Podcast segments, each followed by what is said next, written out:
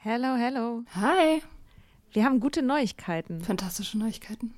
Und zwar am 3. August sind wir auf dem OAMN Sommerkongress und machen da Live-Podcast in Berlin. Ja, äh, es wird total geil. Äh, Nathalie wird da sein natürlich, das Ganze moderieren. Äh, wir werden da sein, Mimi Fiedler wird da sein. Ähm, es gibt Vorträge, es gibt Musik. Das wird richtig spitze. Genau. Und es gibt auch noch ein paar Tickets, aber ihr könnt auch Tickets gewinnen. Und zwar, Wenn ihr eine Mitgliedschaft abschließt auf unserem Steady-Newsletter, den wir euch natürlich auch in jeder Folge und auf Instagram und überall verlinken, müsst ihr eine Mitgliedschaft abschließen. Das ist sowieso eine gute Idee. da schreiben wir nämlich einmal die Woche sehr, sehr schlaue Dinge. Ihr könnt mit Soda Club up to date bleiben und vor allem könnt ihr dieses Projekt mit am Leben halten. Genau, ihr finanziert damit auch Ingos Arbeit und unsere Arbeit und dafür kriegt ihr tolle Texte von uns und Bonusfolgen. Es sind jetzt auch schon ganz schön viele Inhalte da, weil wir machen das ja schon eine ganze Weile. Das heißt, wenn ihr jetzt eine sportbillige Mitgliedschaft abschließt, dann kriegt ihr ja die ganzen Inhalte quasi der letzten, weiß ich nicht, zwei Jahre oder so, jede Woche, also hunderte Sachen, alle gleichzeitig. Das ist total krass. Wenn ihr eine Mitgliedschaft abgeschlossen habt, könnt ihr uns eine E-Mail schreiben, schreiben, warum ihr gerne am Sommerkongress teilnehmen wollt. Und aus all denen losen wir dann die glücklichen GewinnerInnen. Yes. Mach Gut. das jetzt mal. Macht das Mach und das. alle Links findet ihr in den Show Notes. Quality sleep is essential. That's why the Sleep Number Smart Bed is designed for your ever evolving sleep needs. Need a bed that's firmer or softer on either side? Helps you sleep at a comfortable temperature? Sleep Number Smart Beds let you individualize your comfort so you sleep better together. JD Power ranks Sleep Number number 1 in customer satisfaction with mattresses purchased in-store. And now save 40% on the Sleep Number limited edition Smart Bed for a limited time. For JD Power 2023 award information, visit jdpower.com/awards. Only at Sleep Number stores or sleepnumber.com.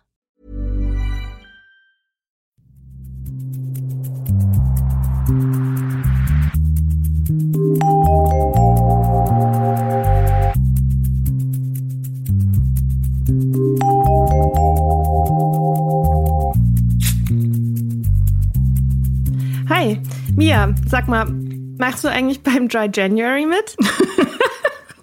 Echt immer gut. Ähm, ja, ich mache mit. Ich bin dabei. Habe Cool. ich zwar vorher noch nicht drüber nachgedacht, aber die Entscheidung fällt mir sehr schwer dieses, äh, sehr leicht dieses Jahr. Schon wieder ein versprechen. Fällt mir sehr, sehr schwer, aber ich mache es trotzdem, weil ich weiß, es Okay. ist gut für mich. Ich habe auch überlegt, ob ich einfach nur aus Protest einfach den kompletten Januar dann noch durchtrinke und dann. Und den Oktober, den Oktober auch. Ah ja, stimmt. So und Sober Oktober. Ja. Absturz Oktober und äh, ja, Janu. Ja, Es escalating January. ja. Okay. Äh, ja, boah. Einen Monat durchtrinken. Das ist mir zu viel Arbeit. Das ist, Trinken ist wirklich sehr viel Arbeit. Es ist so, so viel Arbeit. Nee, dafür bin ich nicht bereit. Ich will lieber faul es, ist so, rumliegen. es ist so anstrengend. Ich hätte halt überhaupt gar keinen Bock mehr auf den ganzen Pfand. Ja. Alleine. Alleine, den, alleine meinen Pfand zu managen. Aber ich meine, hast du Pfandflaschen zurückgebracht damals? Naja, was soll ich denn, ich denn sonst damit machen Na, sollen? die wegschmeißen. Ich habe das immer alles weggeschmissen. Krass, nee, dafür halt. Wow, nee. Ja, das sind, nee, ich halte mich halt an die Regeln. Hä? Mega geil. Äh, Du verstehst es gar nicht konzeptionell. Nee, ich weiß Ja, nicht, was hast du damit was hast gemacht? du sonst damit gemacht? Ich habe die einfach für immer behalten. Sind immer noch in meinem Keller alle. Nee, ich ähm, habe manchmal Pfandflaschen neben den Altglascontainer gestellt und mich Äh. dabei ein bisschen schlecht gefühlt. Aber, aber nicht reingeschmissen. Weil das wäre ja wegschmeißen, sozusagen. Nee, nee, daneben gestellt, falls jemand den mitnehmen Ah, möchte. okay. Ja. Okay, verstehe. Na gut, aber ich habe ja sowieso, ich habe hauptsächlich Wein getrunken, also zumindest zu Hause. Äh, und da gibt es ja nicht so dieses Pfand-Ding. Das gibt es ja eigentlich nur bei Bier, ne? Ja, stimmt. Ja. Ja, gut, ähm, nee, aber auch so. Also ich meine, allein diese ganze ähm, Ausnüchterei und die Kater und so, das ist, das ist so wahnsinnig zeitaufwendig. Alter, wenn man mir einfach Mindestlohn gezahlt hätte für die Zeit, die ich mit Trinken, ver also mit Trinken und allem, was dazugehört, verbracht hätte, dann hätte ich jetzt richtig viel Geld. Ja, stimmt. So habe ich nicht so viel Geld, weil ich viel zu viel davon versoffen habe. Ja. Habe ich letztens mal, oh Gott, da darf man überhaupt nicht drüber nachdenken. Über Ja, das, was man versoffen hat? Ich habe eine App, die mir das anzeigt. Also wie viel ich jetzt gespart habe in der Nüchternheit. Ja, willst du es wissen? Komm, du willst es doch bestimmt wissen. Ja, ich will's wissen. Ja, ich hatte auch eine App. Ich habe dann, als ich mein, ist mir gerade jetzt vorgestern oder so, ist mir das aufgefallen. Ich habe ein neues Handy und das, da habe ich die, hab ich, hatte ich die App gar nicht installiert Okay. Siehst du? und war mir gar nicht aufgefallen. Auch Auch ein gutes Zeichen. ja, ja, ja. Ja, voll. ich, äh, ich gucke da jetzt auch nicht mehr so doll drauf. Heute ist zum Beispiel Tag 1235. 1, 2, 3, 5. Hm. Okay. Wo ist denn das mit dem Geld? Money spent on alcohol. 3702 Euro. Habe ich gespart. Also, und ich habe das sehr niedrig angesetzt damals. Also, ich habe, glaube ich, 3 Euro pro Tag angesetzt. Ah, okay. Und das ist sehr wenig, also weil ich sicher gehen wollte. so, und jetzt, kann Ja. ich, und jetzt kann ich mir immer vorhalten, guck mal, dieses Geld hättest du gespart, wenn du es gespart hättest. Hast du natürlich nicht. Insofern ist es alles sowieso egal, aber trotzdem. Ja, ich hatte, glaube ich, meinen Betrag ein bisschen höher angesetzt. Ich glaube, ich habe auch so ein bisschen versucht, so zu überschlagen. Ne, also wenn man dann zum Beispiel einmal in der Woche weggeht oder so, oder einmal alle zwei Wochen, als man noch weggehen durfte. Und dann gibst du ja auch locker mal irgendwie 40 Euro aus oder so. An so einem Trinkabend, also in der Kneipe oder so. Ja, ich habe auch, also ich habe wie gesagt garantiert mehr Geld ausgegeben, aber also allein auch schon durch die durch die Kollateralschäden. Also ich habe ja auch mehr geraucht durch das Trinken und deswegen halt eben auch mehr Geld für Zigaretten ausgegeben zum Beispiel. Geld für Kateressen, wenn man Ja. sonntags auf dem Sofa liegt und nicht mehr, nicht mehr in der Lage ist, sich irgendwie selbst zu ernähren und dann Pizza bestellen. Das mache ich immer noch. Ich glaube, das, äh, das ist ja mein Vorsatz. Ja, genau. Das ist Na ja, ja.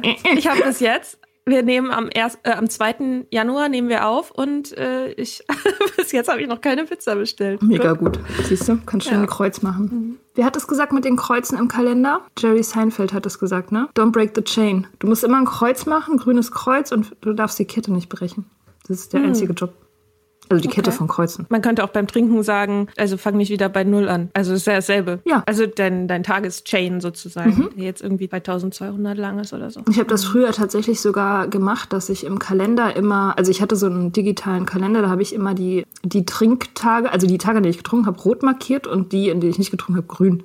Und das habe ich auch, nachdem ich nüchtern geworden bin, weitergemacht und hatte dann eben diese, diese riesigen grünen Blöcke. Und Geil. das hat mich total befriedigt. Habe ich neulich wieder Ja. gefunden, als ich den Computer aufgeräumt habe.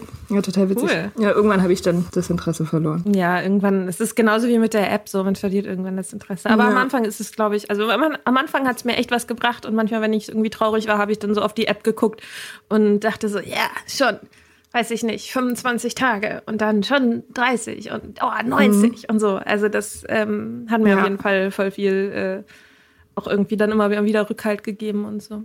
Ja, Gamification. Man könnte ja auch irgendwen sozusagen einspannen dafür, ähm, dass er Belohnungen verteilt, wenn man irgendwelche Meilensteine erreicht oder so. So wie bei AA Münzen. Ja, vielleicht was Cooleres als Münzen. Irgendwas, womit man wirklich was anfangen kann. Geld Bonbons. oder so. Ja. Mika so, Bonbons! Ich so, Geld!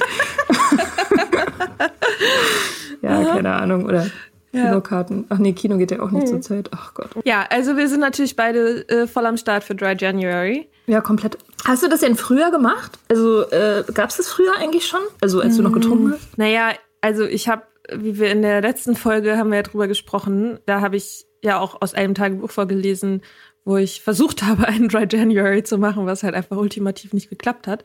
Äh, das ha habe ich aber nicht so wirklich, also das habe ich jetzt nicht an dieser Kampagne, die, glaube ich, 2013 oder so, wurde das ja in Großbritannien gestartet. Und ich habe das aber jetzt nicht, ich habe jetzt nicht irgendwie versucht, im Internet irgendwelche anderen Leute zu finden oder habe jetzt groß meine die Challenge irgendwie nach außen getragen oder weißt du, so habe ich nie gemacht. Also ich hatte natürlich Vorsätze und die Vorsätze waren eigentlich immer weniger zu trinken und das ist da ist der Januar halt prädestiniert für so. Ja. Ähm, aber jetzt so Dry January, ja, ich habe das nie so cool gebrandet irgendwie. Ich habe das immer eher in meinen, meinem halb depressiven Kopf mit mir ausgemacht. Ja. Wie ist es bei dir? Hast du das manchmal gemacht? Nee, also das, ich kann mich auch nicht daran erinnern, dass, dass das damals so ein Internetphänomen war. Also ich hatte das nicht auf dem Radar auf jeden Fall. Mir war das, ich weiß auch gar nicht, ob mir das damals schon ein Begriff war und auch das mit dem Sober Oktober kommt mir alles irgendwie relativ neu vor. Keine Ahnung, aber natürlich, ähm, wa- was es gab, war diese Fastenzeit. Ne? Also das mhm. ist ja diese Zeit bis Ostern, irgendwie sechs Wochen bis Ostern oder so, ne? Also da hatte ich Leute in meinem Umfeld, die da gef also gefastet haben, in dem Sinne, dass sie halt auf Alkohol zum Beispiel verzichtet haben oder auf andere Sachen, mit denen sie halt Stress hatten, zum Beispiel Zucker. Ich habe eine Freundin, die hat dann immer keinen Zucker gegessen in der mhm. Zeit mhm. oder, oder, oder Kaffee oder so. Da, also das kannte ich, aber das habe ich nie mit Alkohol gemacht, weil es einfach zu lang war. ja. Viel zu lang. Ja, es reicht doch auch völlig, es, es, reicht doch auch völlig, wenn man unter der Woche dann nichts trinkt. Ja. Oder wenn man zumindest zwei alkoholfreie Tage in der, also oder einen alkoholfreien, also wenn man halt erst ab 17 Uhr dann was trinkt. Zum Beispiel, so. ja, ja. Also, oder, oder nur Weißwein und keinen Gin oder keine Ahnung. Ja, ja, so. Ja. Das, das habe ich natürlich ständig gemacht, aber das habe ich das ganze Jahr über gemacht. nee, ich habe mal eine, ich habe mir jetzt neulich äh, eingefallen, als ich darüber nachgedacht habe, ich habe eine Trinkpause gemacht mit meinem, meinem Ex-Freund. Ich weiß nicht mehr, wann das war. Als ihr noch zusammen wart? Als wir noch zusammen waren, ja. Mhm. Weil der war auch ein großer Trinker oder ist immer noch, ich weiß nicht. Da haben wir, und ich weiß überhaupt nicht mehr, wer darauf gekommen ist. Ich glaube, es war er. Und warum oder ob wir das überhaupt besprochen haben, aber auf jeden Fall haben wir zusammen zwei Wochen nichts getrunken. Habt ihr euch dann total moralisch überlegen gefühlt gegenüber euren anderen Freunden, die alle noch trinken? Nee.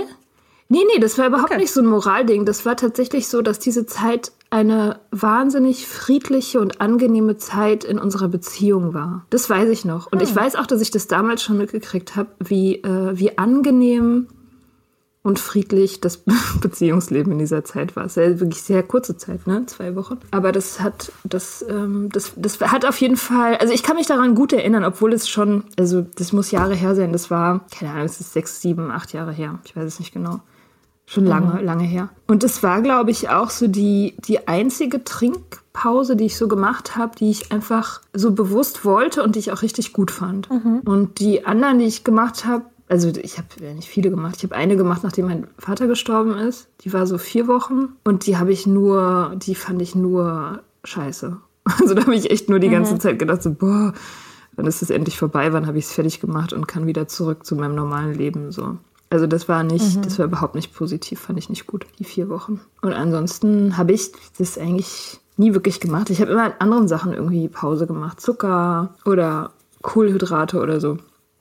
Aber mit Alkohol habe ich das nicht so gehabt. Das war ein zu großer Gegner. Mhm. Du hast es häufiger gemacht. Ja, also, naja, ich habe es halt immer wieder versucht zu kontrollieren, ne? So. Mhm. Und das hat halt mal länger und mal weniger lang geklappt. Aber hast du nicht gesagt, du hättest längere nüchterne Phasen gehabt? Ach so, ja, also ich glaube, das längste waren so vier Monate. Das ist schon lang. Mhm. Also das wäre für mich unfassbar lang gewesen damals. Ja, ich habe diese vier Monate gemacht weil ich da angefangen habe, Antidepressiva zu, ne zu nehmen und der Arzt gesagt hat, ich soll dazu nicht trinken. Und dann war ich so, ah, geil, jemand sagt mir, was ich machen soll, richtig gut. ähm, ich, kann endlich die, ich kann endlich die Verantwortung für mein Leben abgeben. Ah, ja. Und dann habe ich einfach ganz klassisch, ich hatte ja relativ lange Zeit nüchtern, habe mich gut gefühlt, war auch, hatte das Gefühl, die Antidepressiva schlagen an. Ich bewege, ich, ich pelle mich langsam aus dieser Depression. Das war ähm, auch 2017, also dieses, dieser, das war im selben Jahr wie das, was ich in der letzten Folge vorgelesen habe. Also das heißt, es war im Januar, ich habe versucht aufzuhören und äh, hat, das hat nicht geklappt. Ich, dann habe ich eine ziemlich heftige depressive Phase gehabt und habe dann angefangen, Medikamente zu nehmen und dann war ich noch mal so vier Monate nüchtern. Und mhm. dann war ich auf einer Party, habe einen alten Freund getroffen, den ich selten sehe. Es war auch schon ziemlich spät, es war bestimmt schon halb eins oder so. Ich hatte noch nicht getrunken auf der Party. Und dann habe ich gedacht, ach scheiß drauf, komm, ich trinke ein Bier. Und dann war ich wieder voll im Normal. Also ich dann, ne, also dann gab es noch mal wieder so ein paar, so eine Zeit, wo es, wo ich dachte, ach jetzt habe ich es vielleicht unter Kontrolle. Total Classic, ne? Dann denkt man, ja, ach das geht ja, ich hatte jetzt einen Rausch, aber dann, ich habe mich jetzt so entwöhnt, dass ich das irgendwie machen kann. Und dann irgendwann war ich wieder so voll drin. Mhm. Ähm, und ich hatte, ja doch, also ich hatte noch mal so zwei Monate zwischendrin, ein paar Jahre vor oder das Jahr davor. Doch, das waren immer mal so hier ein bisschen, mal da ein bisschen. Und dann habe ich es aber irgendwann, ich weiß nicht, ob ich es aufgegeben habe, aber die Phasen wurden dann immer kürzer. Also die, mhm. wo ich es dann wirklich geschafft habe, nüchtern zu bleiben, wurde dann immer kürzer, dass ich irgendwann an dem Punkt war, wo ich es mir quasi ständig vorgenommen habe und nie gemacht habe. Mhm. Abhängigkeit, ne? Ja, ich man hört davon. Aber hast du, hast du denn diese Phasen als angenehm empfunden oder eher als so anstrengend und nervig und so? Fandst du das gut da? Also während mhm. du drin warst? Ich fand es eigentlich immer gut, nüchtern zu sein. Mhm. Also ich habe die Phasen immer auch als sehr produktiv empfunden, als also so, als würde ich endlich zu einem Leben kommen, was ich leben will. Oder auch mir, ich habe mich selber mehr gemocht, wenn ich nicht getrunken habe. Ich habe mehr auf die Reihe gekriegt. Also ich habe zum Beispiel ein paar Monate, als ich also mein Studium abschließen musste und in einem, innerhalb von einem Jahr wirklich enorm viele Hausarbeiten und dann die Bachelorarbeit geschrieben habe, da hatte ich auch eine nüchterne Phase. Da hatte ich gerade angefangen, Therapie zu machen. Und da, ja, war ich enorm produktiv. Ja, und dann habe ich mich halt auch gut gefühlt, weil ich äh, sehr viel von meinem Selbstwert an meine Produktivität hänge. Der Entschluss, der dahinter steht, wurde immer, immer schwerer im Sinne von, also immer dunkler, immer klebriger, immer, immer durchtränkter von Selbstzweifel und der, der Antrieb dafür war viel weniger, ich will wohin, wo es schön ist, als ich will hier weg, irgendwas muss anders sein. Mhm. Also, ähm, das ist ja so ein bisschen, also beim Dry January, das ist ja eigentlich ist das ja voll schön, ne? Also wenn man das mit einer Leichtigkeit entscheiden kann, äh, einen Monat nicht zu trinken, dann hat man bestimmt einiges an Benefits. Und das ist cool. Und auch mal so ein bisschen den eigenen Konsum zu hinterfragen und so. Und wenn man diese Entscheidung mit einer Leichtigkeit treffen kann. Gratulation. Ich konnte das irgendwann nicht mehr. Für mich waren das keine leichten Entscheidungen. Da war immer meine Identität dran geknüpft. Da war immer die Frage, ob ich ob ich irgendwie Wert habe dran geknüpft, ob ich es schaffe, nüchtern zu sein oder nicht. Mhm. So. Und also ich glaube jetzt, also weil wir wollen ja diese, die wollen ja diese Folge dem Dry January widmen. Ich glaube, wenn man an einem Punkt ist, an dem die eigene Identität an die Frage geknüpft ist, ob man es schafft zu trinken oder nicht zu trinken, dann sollte man sich Hilfe holen. Ja, das definitiv. Ja, mh. Ich weiß nicht, ich denke ja immer so, wenn man das jetzt machen will, einen Monat, also, oder ich sag's mal anders, wenn mir jemand erzählt auf einer Party, er macht jetzt einen Monat ohne Alkohol, dann ist mein Standardreflex zu denken, ah, okay, du hast ein Issue mit Alkohol. Das denke ich aber halt immer grundsätzlich bei fast allen Leuten, die ich so treffe. Na, ja, weiß ja. ich nicht. Am Anfang hatte ich das schon auch, also dass ich alle Trinker automatisch in diese Kategorie eingeordnet habe. Das mache ich jetzt eigentlich nicht mehr. Also ich, ich weiß jetzt, es gibt auch in meinem Umfeld Trinker, die tatsächlich da keinen Gedanken dran verschwenden und auch wirklich kein Issue haben und so. Aber wenn jemand Trinkpausen macht, dann denke ich immer so, äh, ja, das ist ein Zeichen dafür, dass da irgendwas nicht richtig läuft. Also das, das, ich denke immer so, allein dieser Entschluss ist ein Zeichen dafür, dass man sich da schon zu viele Gedanken drüber macht, dass es noch gesund sein kann. Irgendwie. Und, und da, und da denke ich mir so, hm, ja, woran erkennt man denn dann sozusagen, in welcher Zone man selber ist? Ja, das ist die große Frage. Ja, ne? Also ist es halt irgendwie wie, wie für mich Zucker oder also so, so ein Ding, was schon ein bisschen doof ist, aber jetzt nicht mein Leben krass beeinflusst. Also das äh, im Gegensatz zu eben was, was jetzt schon zu viel Macht hat und so. Also da irgendwie die Grenze zu finden, ja, das, äh, das ist total schwierig, finde ich. Also ich würde dir da eine Folge empfehlen äh, von diesem super coolen Podcast, der ist Bruder Club. da gibt es so eine Folge dazu, wie viel Alkohol zu viel ist und ob man Alkoholikerin ist. Es gibt jeweils eine Folge zu. Ja. Würde ich dir sehr empfehlen, da, da, redet eine Frau auch sehr schlau über genau das. Ja, ich würde halt gerne wissen, wie ich das nicht bei mir, bei mir habe ich die Frage ja schon geklärt, ich würde gerne wissen, wie ich das bei anderen diagnostiziere. Ja.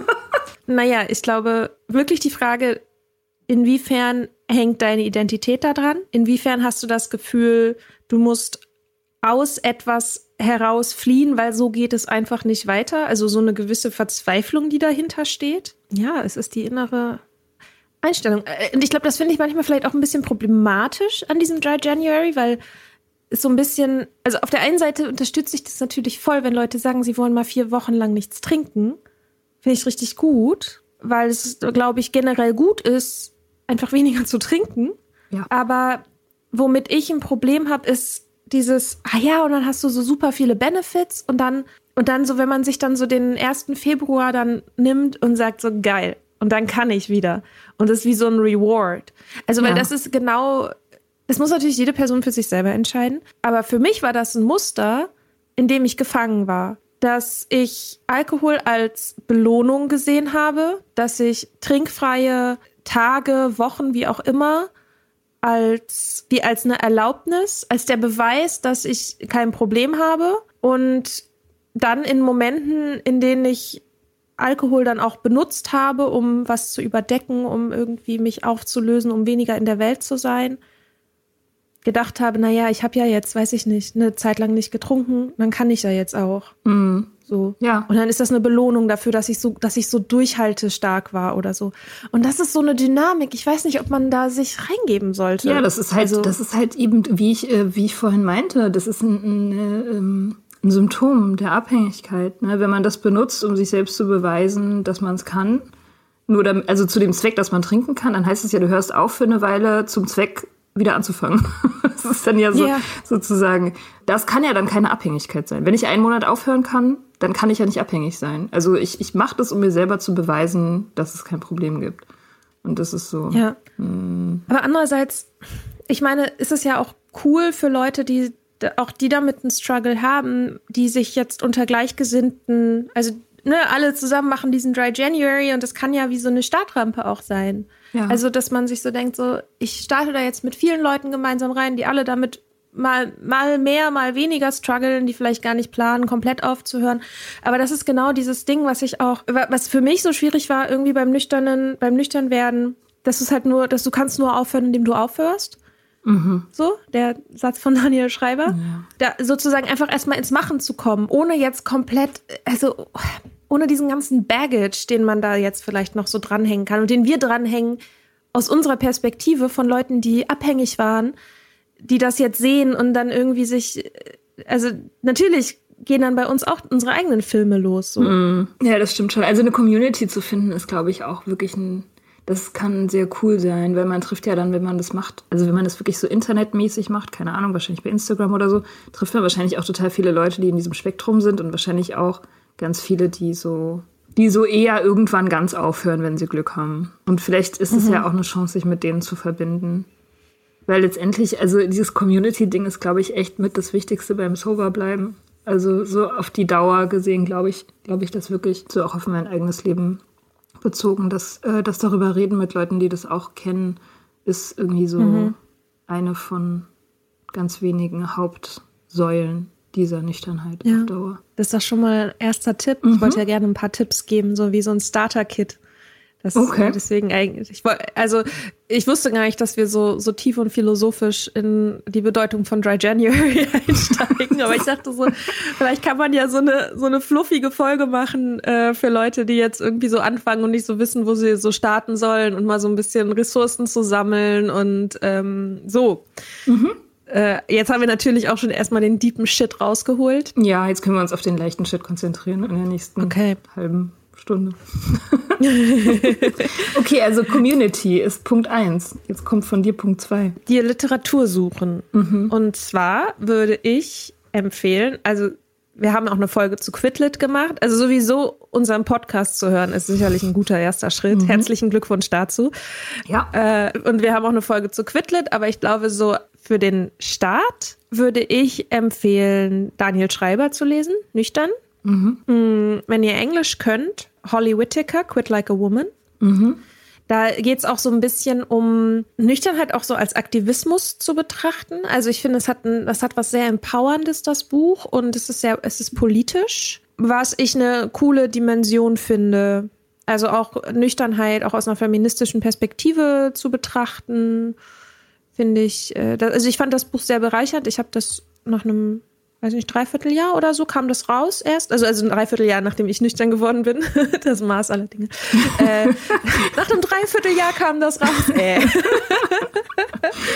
ähm, nachdem ich nüchtern geworden bin, kam das raus und das hat mir auf jeden Fall auch nochmal richtig viel gebracht, würde ich sagen. Ja, ich fand das auch spitze. Haben wir auch in unserer Quidlit-Folge, glaube ich, schon mal drüber geredet.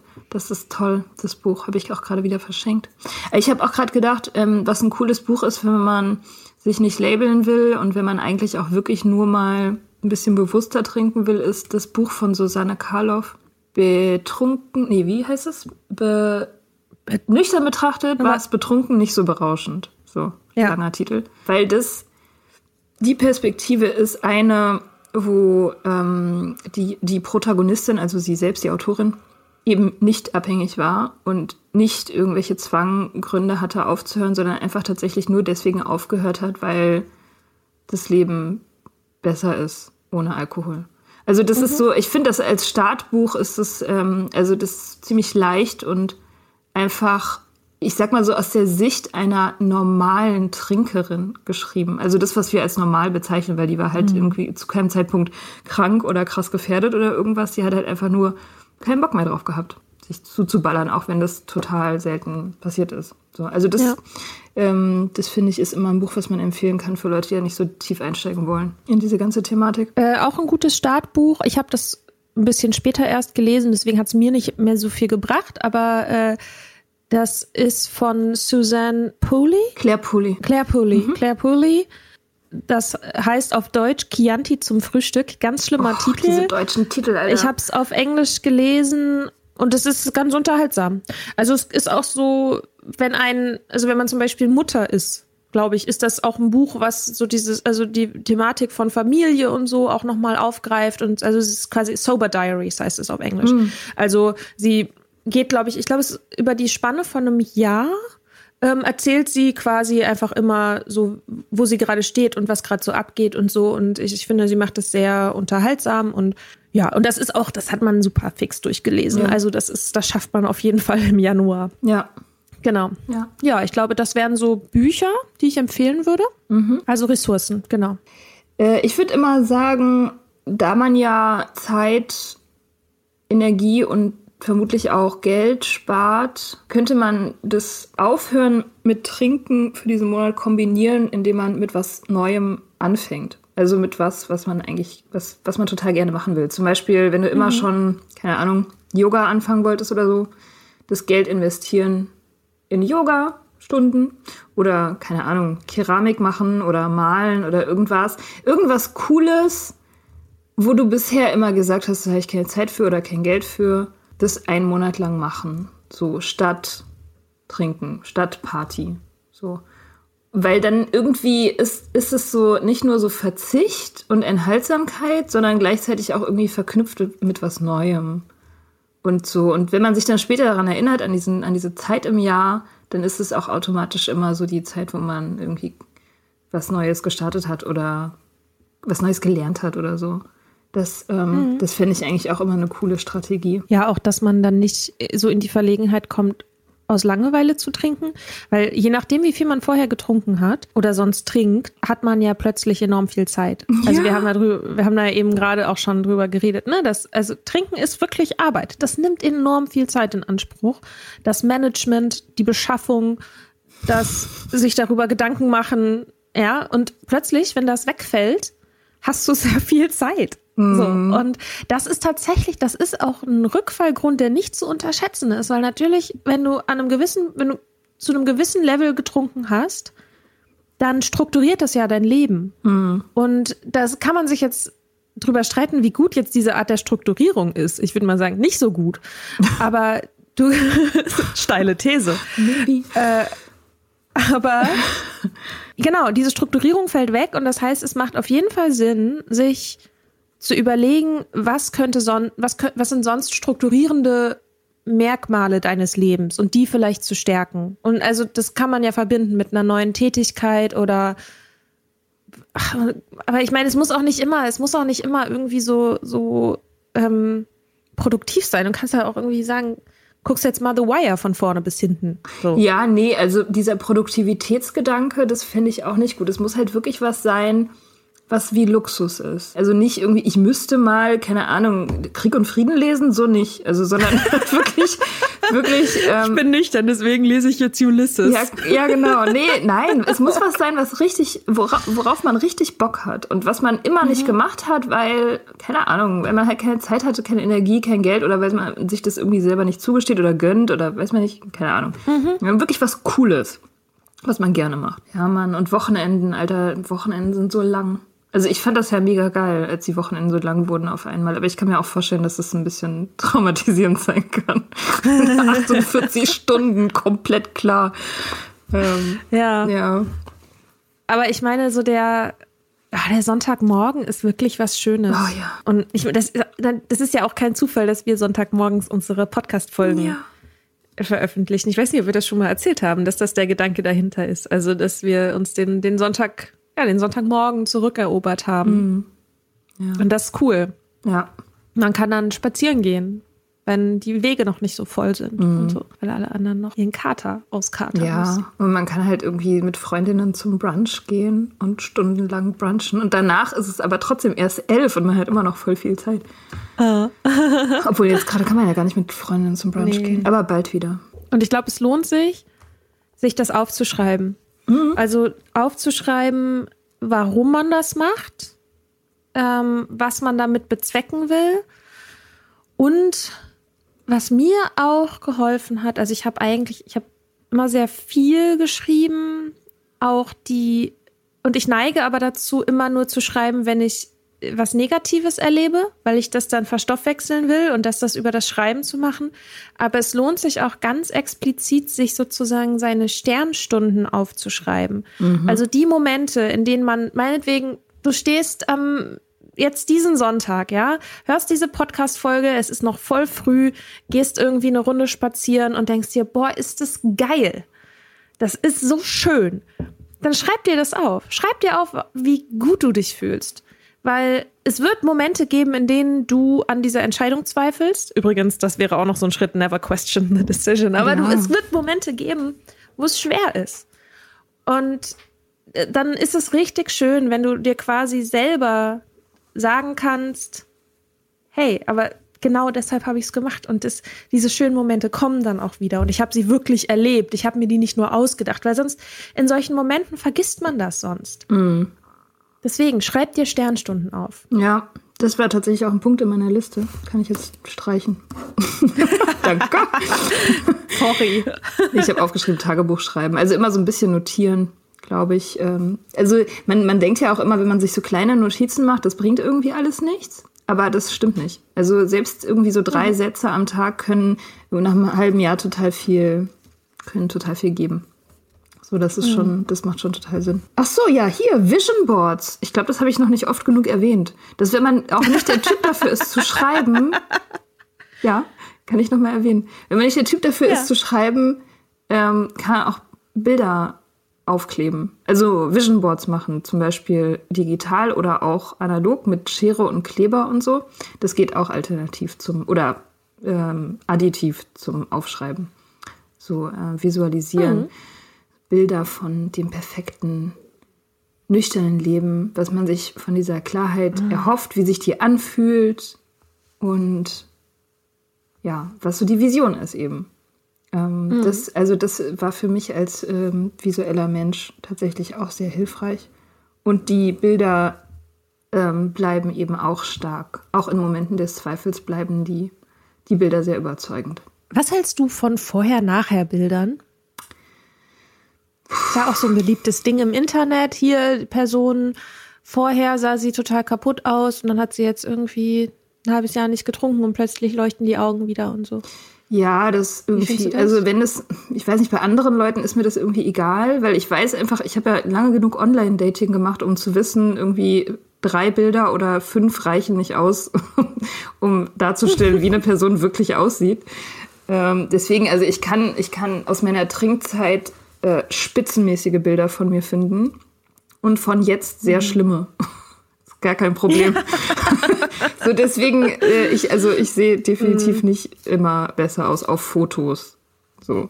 Deswegen mhm. nehme ich, nehm ich das nicht so ernst. Also, ich meine, mein, äh, jetzt weiß ich auf jeden Fall, ich bin irgendwie, also natürlich bin ich gesünder und, und ich habe vor allem halt äh, einfach einen besseren, stärkeren Körper und fühle mich besser, mein Schlaf ist besser.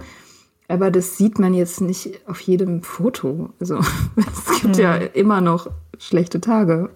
Ja, wäre jetzt auch nicht so der große Tipp, dass ich sagen würde, macht ein Foto am Anfang vom Januar. Und da, wenn ich, wenn, wenn ihr da Bock drauf habt, macht es. Ich habe jetzt ehrlich gesagt auch Ja, ich doch, ich hatte schon das Gefühl, also gerade so in den ersten paar Monaten hatte ich schon das Gefühl, dass ich besser in den Spiegel gucken konnte. Also, dass es weniger Augenringe, irgendwie weniger aufgedunsen, weniger Rötung, bessere Haut. Also das waren schon so Sachen, also oder generell irgendwie, dass ich mich mehr mochte. Ja, das kann ich auch. Das, ich meine, das kann man auch dokumentieren, aber Ja. muss man vielleicht auch nicht. Man Nee. kann sich auch einfach in dem Moment freuen. Ich kann das auch unterschreiben. Das, äh, aber das ist ja tatsächlich dann was Inneres. Eben eine innere Sicht auf sich selbst, die vielleicht mit dem Äußeren gar nicht so viel zu tun hat. Ja, aber das Dokumentieren ist auf jeden Fall nicht falsch. Ich denke immer so, ich meine, wenn man besonders viel getrunken hat, dann merkt man das total schnell, äh, wie man sich verändert, wenn man aufhört. Also ich habe krass schnell Gewicht verloren, richtig schnell. Weil ich halt, ich habe ja auch genug getrunken, damit es relevant, also das, das, das war eine relevante Kalorienzahl, die ich zu mir genommen habe jeden Tag. Und deswegen habe ich das auch schon nach kürzester Zeit, nach sechs Wochen oder so gemerkt, an meinen Jeans und so. Ähm, und das war ziemlich toll. Aber ich weiß nicht, ob man das jetzt von außen gesehen hat. Das war halt inner, also das war halt die Erfahrung, die körperliche Erfahrung war total geil. Also das, ähm, ja. Ja, ich glaube aber, was mir wichtig ist, nochmal zu sagen, wenn man aufhört, also wenn man ein Problem mit dem Drink hat und man aufhört, dann hört man nicht auf, um besser auszusehen und man hört nicht auf, um ähm, Gewicht abzunehmen, sondern man hört auf, um sich zu retten. Und das ist mir einfach total wichtig, weil ich habe zum Beispiel in meiner Nüchternheit, ich habe zum Beispiel Gewicht zugenommen. Aber ich fühle mich insgesamt besser. Aber es ist nicht so, dass man irgendwie. Weil, aber ich habe es nicht, ich habe es ja nicht gemacht, um abzunehmen. So, ich habe es gemacht, um ein besseres Leben zu führen. So. Und ich glaube, wenn man anfängt, solche Sachen so zu verknüpfen, dann, also ich halte das für gefährlich. So. Ja, ich, Weil du dann, weil du dann zu viele Baustellen aufmachst. Ja, ja, ich weiß, was du meinst, aber ich glaube nicht, dass. Also, ich habe auch nicht aufgehört, um abzunehmen. Ähm, aber es war, als es passiert ist, also in der ersten Zeit eine total willkommene Zusatzmotivation. Ja, okay. So, also das, das war ganz geil. Und ich, ich meine, wenn ich, wenn ich das gemacht hätte, um abzunehmen, dann hätte ich es auch nicht durchgehalten. Also das weiß ich ganz genau. Ja. Das, das ist hundertprozentig klar, dass, äh, dass das kein, kein nachhaltiger Grund ist. Es ist halt ein Bonus, so. Mm.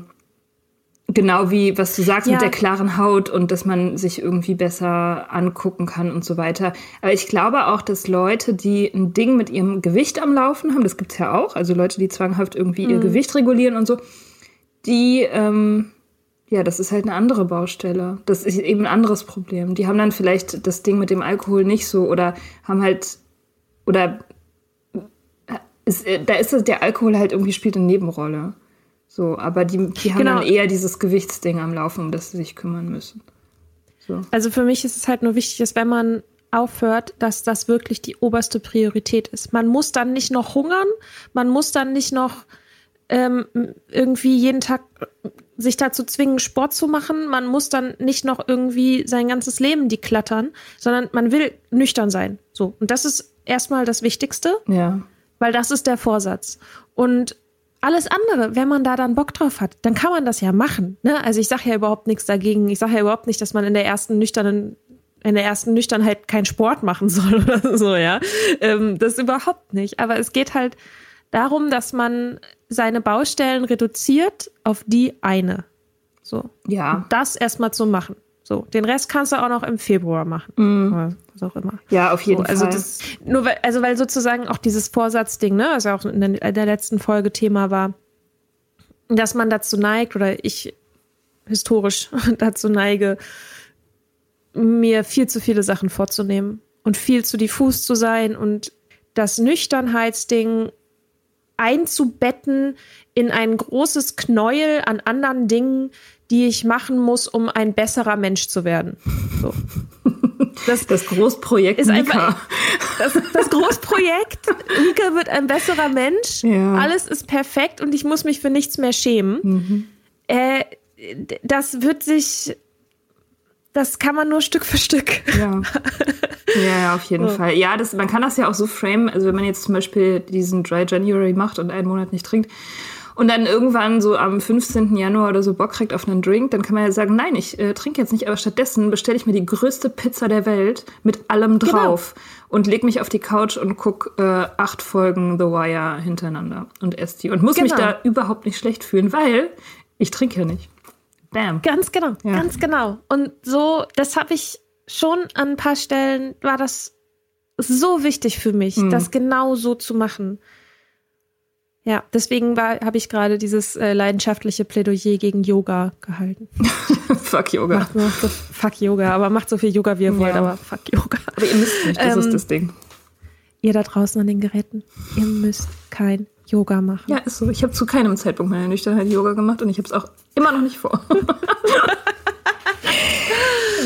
Ja. ja. ja. Ähm, Haben wir noch einen Tipp? Noch irgendwas ich Konkretes? habe noch, ich hab noch aufgeschrieben, verzichte auf Partys. Das ist, glaube ich, jetzt nicht so schwierig in diesem Januar. Ja, das stimmt.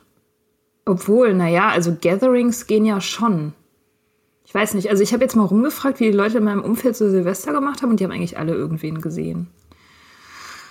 Äh, ja, keine Ahnung, aber für vielleicht auch äh, Post-Corona-Zeiten ja, irgendwie auf Partys verzichten. Oder äh, man kann es ja auch ausweiten auf Situationen, wo man normalerweise trinkt, dass man die vielleicht meidet.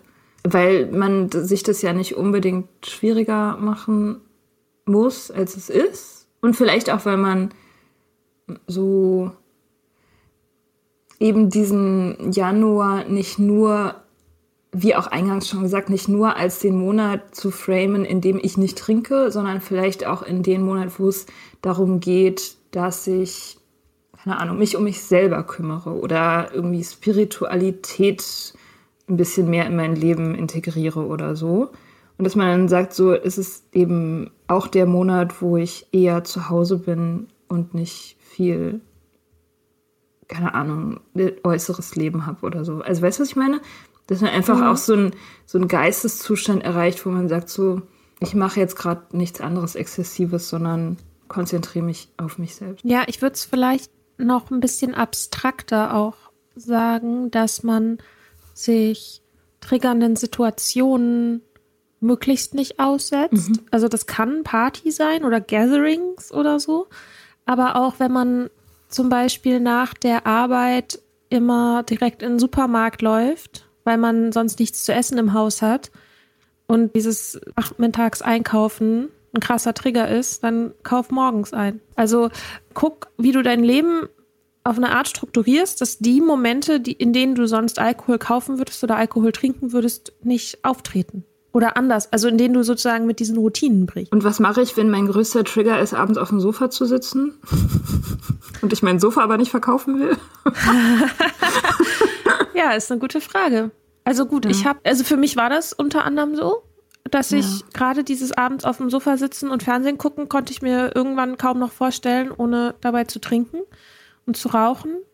Und ich sitze, ich kann, ich kann jetzt stolz verkünden, ich sitze immer noch oft abends auf dem Sofa und gucke Fernsehen, aber rauche und trinke dabei nicht mehr. Am Anfang habe ich enorm viel einfach Wasser getrunken. So, ich habe einfach, ich hatte, ich hatte mir schöne Gläser gekauft und habe dafür gesorgt, dass ich irgendwelche Limos und Sirups und ähm, Mineralwasser und sowas im Haus habe und habe einfach das, also ich habe einfach ständig Wasser getrunken, so und also mit irgendwelchen Geschmäckern drin oder so und dann oder auch mal ein alkoholfreies Bier oder sowas. Also sozusagen diesen, da, was mit meinen Händen zu machen. Ich habe mir jetzt nicht verboten, etwas zu konsumieren, was während ich auf dem Sofa sitze. Ich habe nur einfach das, was ich konsumiere, ausgetauscht. Ich, ich habe mir dauernd die, äh, die Fingernägel lackiert, fällt mir gerade ein, beim, äh, beim Gucken von irgendwelchen Serien. Ich hatte ständig, in meiner frühen Nüchternheit hatte ich ständig perfekte Fingernägel. weil, ich, weil es mich so busy gehalten hat irgendwie. Voll witzig. Ja. Ja. Ja, ich meine, äh, stricken oder ich habe jetzt angefangen. Sticken, ich habe jetzt angefangen zu sticken. Auch eine gute Beschäftigung. Ich bin sehr schlecht da drin, aber es macht nichts. Macht irgendwie Spaß. Ja, aber was heißt denn schlecht? Ja, ich kann das halt nicht. Also Okay. wie, was weißt du? Keine Ahnung, ich, ich kenne mich so wenig mit Sticken aus, dass ich gar nicht weiß, wie eine schlechte Stickerei jetzt aussehen würde.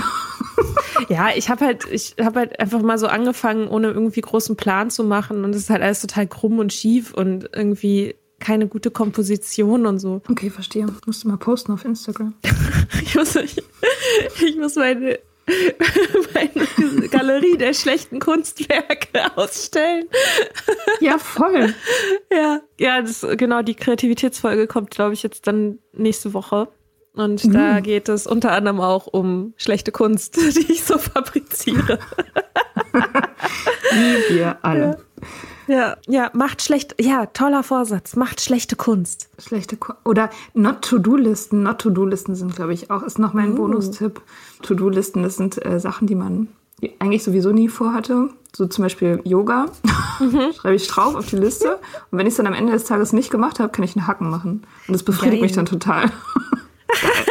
Schon wieder was, was ich nicht gemacht habe. Ja. Ach, mir ist gerade noch ein Buch eingefallen, was vielleicht interessant sein könnte, was ich selber nicht gelesen habe. Äh, Sober Curious von äh, Ruby Warrington. Das habe ich auch nicht gelesen. Ja, ich war halt nie sober curious. Ich war halt immer, oh, scheiße, ich muss nüchtern sein, um mein Leben zu retten.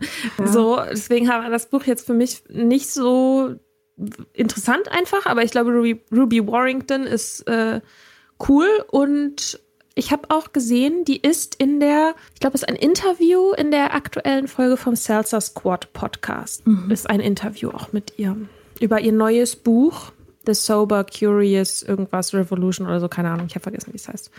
Okay. Ja, ach so, ja, und natürlich hier unsere Freundin von Me Sober, ne?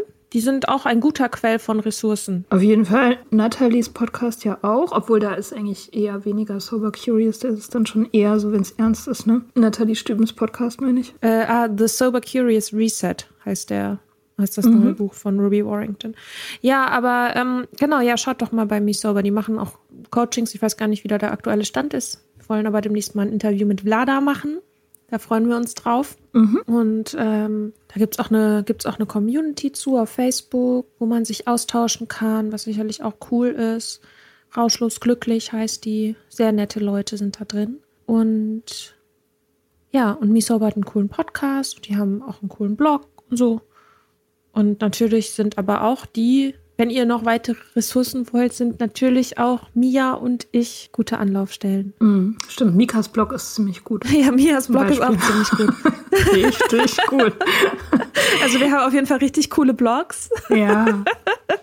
Sehr viel Material. Heißt, ja, ja, genau, ja. Also ich habe den tatsächlich, also richtig nice.com ähm, heißt meiner. Und da, den habe ich genau deshalb angefangen, um so Ressourcen zu sammeln, weil ich, als ich angefangen habe, nüchtern zu sein, hatte ich das Gefühl, ich muss mir das irgendwie aus allen Ecken des Internets irgendwie so zusammenklauben und habe da enorm viel recherchiert und mich immer gefreut, wenn ich irgendwas gefunden habe. Und dann wollte ich einen Ort haben, wo das hin kann. Und das ist natürlich jetzt nicht vollständig, aber da findet ihr ein paar Empfehlungen auch für irgendwelche einzelnen Podcast-Folgen zum Beispiel, wo es mal um diese Thematik geht oder mal eine Doku oder solche Sachen habe ich da unter anderem gesammelt. Wenn ihr da Vorschläge habt, könnt ihr mir das gerne schicken und selber was schreiben. Wenn es wächst, ist es schön. Yeah. Und bei dir ist es ja, also dein Blog ist ja irgendwie philosophischer irgendwie, ne? Also ja, ich würde sagen, der ist halt wie so ein Tagebuch, in der ich die Zeit, meine Zeit während des Trinkens beleuchte und die und ein bisschen auch die, diesen Abschied vom Drink dokumentiere. Also es ist so ein bisschen so ein Echtzeitprotokoll auch von meinem Prozess der Nüchternheit. Es ist ein Tagebuchformat, würde ich sagen, oder ein Essayformat eher. Mhm. Dates ohne Drinks heißt es immer noch, obwohl ich jetzt keine Dates mehr habe.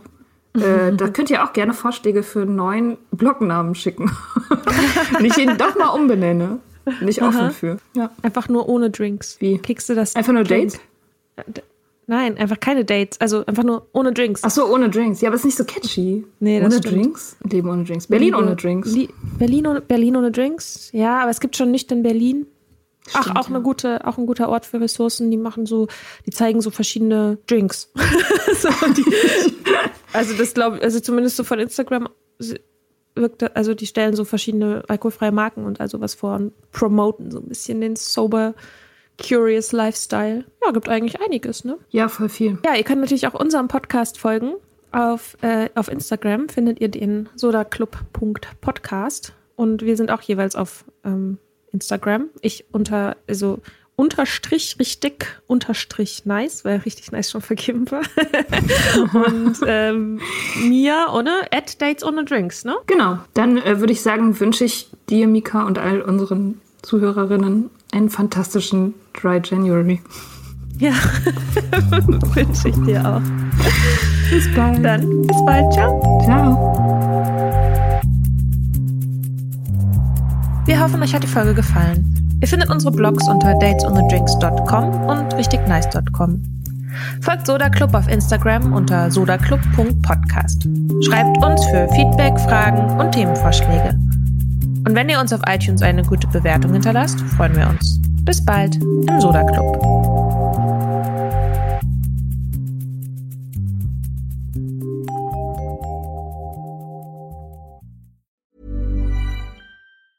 Even when we're on a budget, we still deserve nice things. Quince is a place to scoop up stunning high-end goods for 50 to 80% less than similar brands. They have buttery soft cashmere sweaters starting at $50, luxurious Italian leather bags, and so much more. Plus, Quince only works with factories that use safe, ethical, and responsible manufacturing. Get the high-end goods you'll love without the high price tag with Quince. Go to quince.com/style for free shipping and 365-day returns.